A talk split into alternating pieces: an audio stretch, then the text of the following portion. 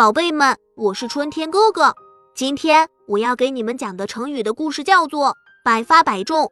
你们知道这个成语是什么意思吗？它是指射击或者打球的技术非常精准，每次都能打中目标。那么这个成语是怎么来的呢？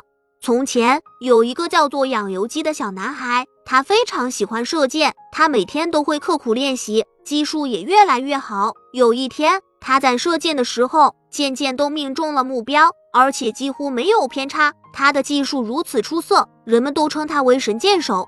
有一天，养由基的箭术吸引了国王的注意，国王非常欣赏他的技术，于是决定要考验他的能力。国王让人在百步之外挂起了一只桃子，要求养由基射中它。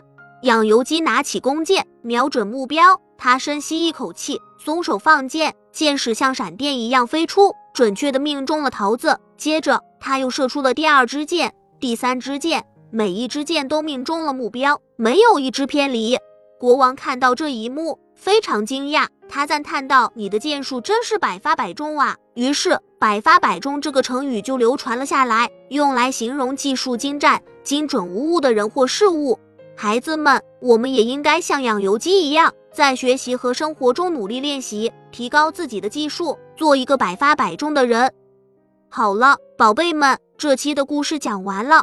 喜欢我讲的故事，就请订阅一下吧。咱们相约下期再见，爱你哟。